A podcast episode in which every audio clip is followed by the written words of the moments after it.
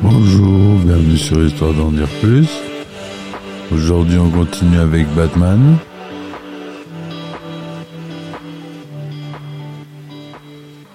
Voilà. On continue avec la galerie des personnages. Et notamment, on va parler d'Alfred. Le fameux Alfred, le serviteur, le majordome de Batman, Bruce Wayne. Donc Alfred Pennyworth est le fidèle serviteur de Bruce Wayne. Un, un confident une figure paternelle, il apparaît pour la première fois dans Batman numéro 16 d'avril-mai 1943 dans une histoire intitulée Here's Crumb Alfred. Alfred Pennyworth est un majordome qui a été encouragé par son père, qui avait la même fonction pour le père de Bruce Wayne, à tenir ce rôle pour Bruce. Dès la première nuit, Alfred découvre sa double identité de Bruce Wayne et de Dick Grayson. Il est engagé définitivement. D'abord corpulent et sans moustache, son apparence est rapidement modifiée pour qu'il devienne fin et moustachu comme l'acteur William Austin, qui joue dans son rôle dans le premier serial Batman, le scénariste donc du comic book détective numéro 83, publié en janvier 44, le monde suivant un régime et se laissant pousser la moustache. En 1957, son histoire est réécrite et il n'est plus question de l'arrivée impromptue de la découverte accidentelle ou d'une apparence différente. Alfred est le majordome de Bruce Wayne depuis quelques mois lorsque Robin l'appelle pour soigner Batman. La révélation des identités secrètes arrive dès lors naturellement. En juin 64, dans Detective Comics numéro 328, Alfred meurt en essayant de sauver Batman et Robin. Il est remplacé par Tante Harriet, la tante de Dick Grayson. Cette disparition tendait à limiter la perception d'une homosexualité de Batman, Cependant, Alfred revient en octobre 66 dans Detective Comics numéro 356 et le personnage de Tante est abandonné définitivement en 1968 dès que la série télévisée dans laquelle jouait un rôle cesse d'être diffusée. Appelé initialement Alfred Beagle, il est rapidement renommé Alfred Pennyworth. C'est un excellent majordome responsable de tout le manoir Wayne et de la Batcave, doté de connaissances poussées en médecine qui lui ont permis souvent de soigner Batman. Ses relations avec Batman furent cependant changées avec le temps, Alfred étant maintenant le majordome des Wayne depuis la naissance de Bruce, devenant alors son tuteur après la mort de ses parents, l'aidant à devenir Batman. Lucius Fox Lucius Fox apparaît pour la première fois dans Batman 307 en janvier 1979 dans une histoire écrite par Lane Wayne et dessinée par John Callahan. Il est alors responsable de la fondation Wayne, mais par la suite il devient le directeur général de la société Wayne Enterprise. Il est parfois sous-entendu qu'il connaît la double identité de Bruce Wayne, mais ce dernier ne lui a jamais confié ce secret. Lucius Fox est aussi présent dans des dessins animés mettant en scène Batman, ainsi que dans la trilogie Batman de Christopher Nolan, interprété par l'acteur Morgan Freeman. Dans ce dernier, il reste un ami de Bruce Wayne, mais son histoire diffère de celle qui se trouve dans les comics. Il n'est pas seulement un génie de la finance capable de diriger les sociétés Wayne, il est aussi un scientifique capable d'inventer des objets innovants le commissaire James Gordon. Alors, le commissaire James Gordon, qui a été créé par Bill Finger, apparaît dès la première aventure de Batman. Dans les premières histoires, il considère Batman comme un criminel du moins hors la loi. Il change la vie dans le septième numéro de Batman intitulé The People versus The Batman, où il reconnaît l'aide du héros dans le triomphe de la justice et le nombre nomme membre honoraire de la police. Les deux hommes, malgré tous les changements opérés dans le monde de Batman, restent amis et éprouvent un respect mutuel, même si leur vision de la justice est différente. Tout comme Batman, Gordon est incorruptible et sa force morale est inébranlable. Bien que Joker lui ait rendu sa fille Barbara paraplégique et qu'il est torturé dans le roman graphique Batman The Killing Jones, James Gordon demande à Batman de ne pas tuer le criminel. Plus tard, le Joker assassine sa seconde femme, le lieutenant police Sarah Essen. Batgirl. Plusieurs jeunes femmes ont porté le, costume de Batgirl et ont lutté avec Batman. La première est Betty Kane, qui est la nièce de Cathy Kane, alias Batwoman. Elle est créée en 1961, il apparaît dans quelques comics de 61-64. La fille adoptive du commissaire Gordon, Barbara, a été la seconde Batgirl et reste la plus connue. Après les événements dans Batman The Killing Joke, elle est, obligée d'abandonner cette identité. Barbara Gordon décide d'aider toute la communauté des super-héros grâce à ses talents de pirate informatique en prenant le pseudonyme d'Oracle De même qu'elle ne réveillerait pas qu'elle ne révélait pas le secret de son identité de Batgirl à son père, mais qu'il l'ait deviné, Barbara Gordon lui cache qu'elle est Oracle. Le personnage évolue grâce à une décision de Jan Ostrander qui, fâché après avoir lu The Killing Joke, décide de l'utiliser dans le comic Suicide Squad, qu'il scénarise pour DC Comics Ceci serait une bonne idée car le personnage gagne en sympathie chez les lecteurs. Cela amène la création du comics Bird of Prey, dans lequel l'Oracle dirige une équipe de super-héroïnes. Le costume est repris ensuite par Elena Bertellini, qui a repris l'identité de Huntress avant de reprendre celle de Batgirl. Des aveux par Batman, elle prend, reprend son identité ancienne. La dernière titulaire, Cassandra Kane, est une jeune fille élevée par son père dans la Ligue des Assassins pour être la tueuse parfaite. Elle abandonne son père, se réfugie auprès de Batman et devient Batgirl. Depuis la recréation de l'univers d'ici, lors des événements racontés depuis la renaissance d'ici, Barbara Gordon a repris le costume de Batgirl. En effet, elle a pu être mise sur pied grâce à une opération et une longue convalescence après laquelle Barbara a de nouveau retrouvé l'usage de ses jambes. Ace, le Bat-Hound, est un chien sauvé de la noyade par Bruce Wayne et Dick Grayson dans le numéro 92 de Batman publié en juin 1955. Emmené dans le manoir Wayne, le chien suit les deux héros jusque dans la Batmobile. Ace a sur le fond une marque facilement reconnaissable et pour éviter que les personnages l'identifient, Robin confectionne un masque. Ace permet à Batman d'arrêter les criminels, mais Bruce à la fin de l'épisode, rend Ace à son légitime propriétaire qui a été retrouvé. Toutefois, Ace devient dans Batman 97 en février 56, puis dans plusieurs autres épisodes, avant de disparaître définitivement en 1963. Relation avec les autres super-héros. Les équipes de super-héros. En plus de collaborer avec Robin et d'autres héros, Batman a fait partie de trois équipes. La Société Justice d'Amérique, souvent abrégée en JSA, la Ligue de Justice d'Amérique et les Outsiders. En 1940, plusieurs super-héros décident de fonder la Société de Justice d'Amérique pour lutter efficacement contre les mafias. Batman en est un membre honoraire, mais n'apparaît pas dans un premier temps dans leurs aventures. En août 77, dans le numéro 29 du comic book d'essai spécial, les origines de la Société de justice d'Amérique sont racontées pour la première fois. Batman et Superman apparaissent comme membres fondateurs sur une idée de Franklin Delano Roosevelt, mais décident ensuite de ne pas être membres actifs du groupe.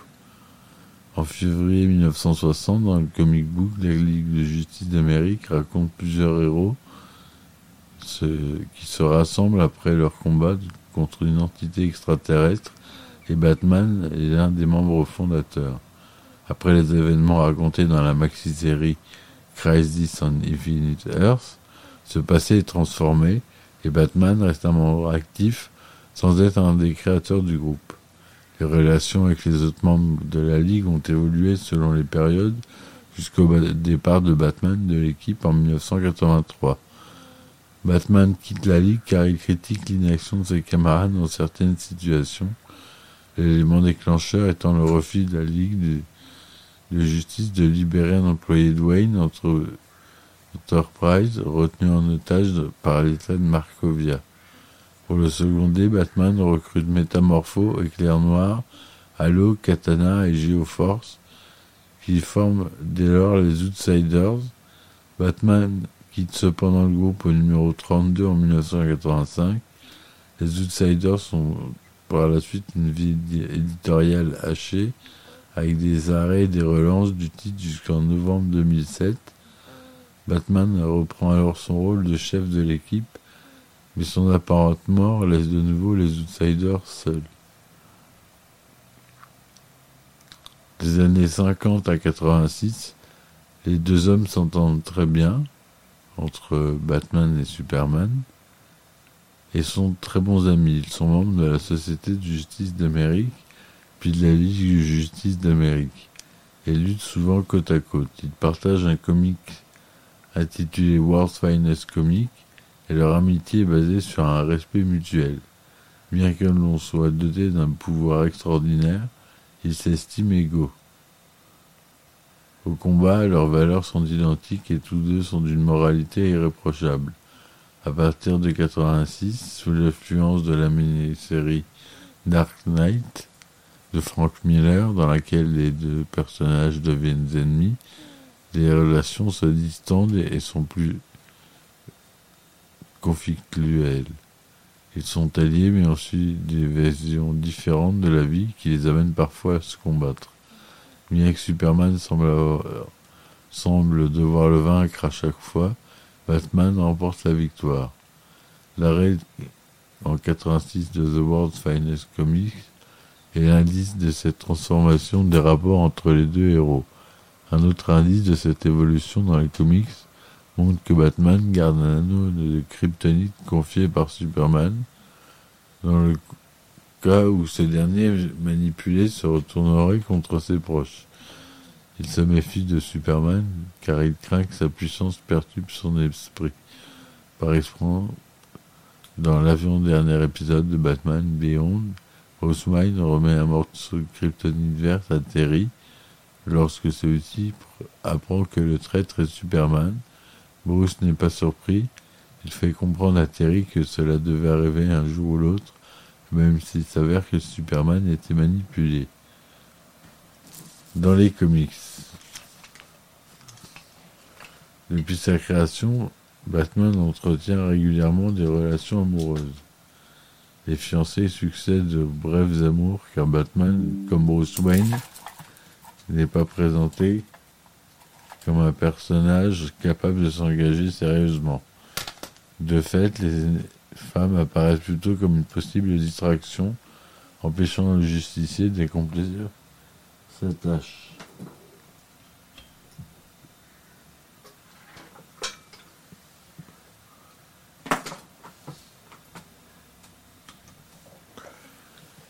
Batman, digne successeur de Sherlock Holmes, se soucie uniquement de ce qui pourrait l'aider dans sa mission, et cela ne peut inclure une présence féminine. Dans les premières histoires de Batman, la fiancée de Bruce Wayne s'appelle Julie Madison, mais elle disparaissait rapidement de la série. La première femme que Bruce Wayne fréquente assidûment est Vicky Vale, journaliste apparue dans Batman numéro 49. La réalisation est épisodique et Vicky Vale, malgré ses tentatives, ne parvient jamais à prouver que Batman est l'alter ego de Bruce Wayne. D'autres femmes tournent ensuite autour de Bruce Wayne ou de Batman, comme Julie Madison, l'infirmière Linda Page, Catwoman ou Batwoman. Dans le numéro 233 du comic book Detective Comics, apparaît pour la première fois Batwoman, alias Cathy Kane, avec laquelle euh, une relation sentimentale compliquée va s'établir. Batman préférant le célibat alors que Batwoman tente de le convaincre de l'épouser. Dans les années 70, Steve Engelhardt crée le personnage de Silver Cloud, prise de Bruce Wayne et dont ce dernier est amoureux. Silver découvre la double identité de Wayne, mais le quitte car elle ne peut supporter de le voir partir chaque soir en craignant pour sa vie. Après elle, Vicky Vale revient quelque temps avant d'être remplacée par la fille d'Alfred, Julie Pennyworth. Dans les années 1990, ce sont Jondra Kinsolving puis West Fairchild, Fairchild qui servent ses fiancés. Vicky Vale est aussi de retour lors de la sortie du film Batman de Tim Burton. Vesper paie cette relation de sa vie lorsqu'elle est assassinée dans l'histoire Bruce Wayne Murderer et il entretient une relation amoureuse avec sa garde du corps Sacha Bordeaux dans les années 2000 avant que celle-ci ne joue un rôle important durant Infinite Crisis. De toutes les femmes dans lesquelles Bruce Wayne a éprouvé une attirance, deux sortent du lot, Catwoman et Talia al Ghul, qui attirent le héros, mais le chemin qu'elles suivent et les mettent hors la loi empêchent la concrétisation des sentiments. Catwoman pourrait être la femme idéale pour Batman, mais cela supposerait qu'elle abandonne totalement sa carrière criminelle ou qu'il accepte qu'elle ne suive pas les mêmes éthiques que lui. Comme les deux options ne semblent jamais pouvoir se réaliser, les relations entre les deux sont vouées à l'échec. Toutefois, dans l'univers parallèle de Terre 2, Batman et Catwoman, qui ont abandonné le crime, se marient ont une fille, Elena, qui devient The Huntress. Talia al Ghul est-elle amoureuse de Batman? Et grâce aux manœuvres de son père, Ra's al Ghul, qui se retrouve l'épouse de Bruce Wayne et la mère de son fils, même si le pariage se révèle finalement sans valeur, la grossesse de Talia va jusqu'à son terme sans que Batman soit au courant. Des années plus tard, le fils de Bruce Wayne, Damian, est présenté à ce dernier. Dans les années 2000, l'impossibilité de Bruce Wayne d'avoir une vie amoureuse normale s'explique par la place prépondérante de sa personnalité, Batman. Obsédé par sa mission, Wayne ne peut permettre de se sacrifier celle-ci pour passer du temps avec une femme. Cela a été exprimé très clairement dans l'histoire Bruce Wayne Murderer et celle qu'il a su immédiatement Bruce Wayne Fugitive dans laquelle Batman explique qu'il est enfin libéré de Bruce Wayne et que rien ne peut entraver son combat. Déjà en 1986, Denis O'Neill, alors directeur de la publication des titres de Batman, avait prescrit aux auteurs de présenter Bruce Wayne comme éternel célibataire, appréciant les femmes.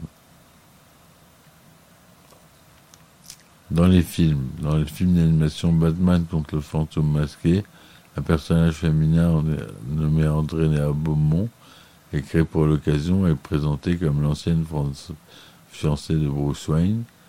Dans le film Batman Begins, la seule femme qu'il aime est son amour de jeunesse, Rachel Dawes, assistante du procureur. Quand elle découvre que Bruce Wayne est Batman, elle préfère s'éloigner de lui, tant qu'elle reste résolue à endosser le costume de chevalier noir. Et se fiance plus tard avec Harvey Dent dans The Dark Knight de Chevalier Noir. Elle meurt dans l'explosion d'un hangar orchestré par le Joker, alors que Batman sauve Harvey Dent. Dans The Dark Knight Rise, Bruce Wayne entretient une relation avec Miranda Tate, qui se révèle plus tard être en réalité Talia Al Ghul, qui le trahit et il entame alors une relation avec Selina Kane, Catwoman. Et voilà, bon, pour la prochaine partie, on verra les ennemis de Batman, et ils sont nombreux. Il y en a toute une tripotée. On en parlera la prochaine fois. J'espère que ces épisodes sur Batman vous plaisent. Sinon, faut pas hésiter à me le mettre en commentaire. Et euh, on change de série. Sinon, euh, c'est, on continue comme ça pendant encore un petit peu. Je vous dis à très vite. Et puis, merci de m'avoir écouté. Ciao, ciao.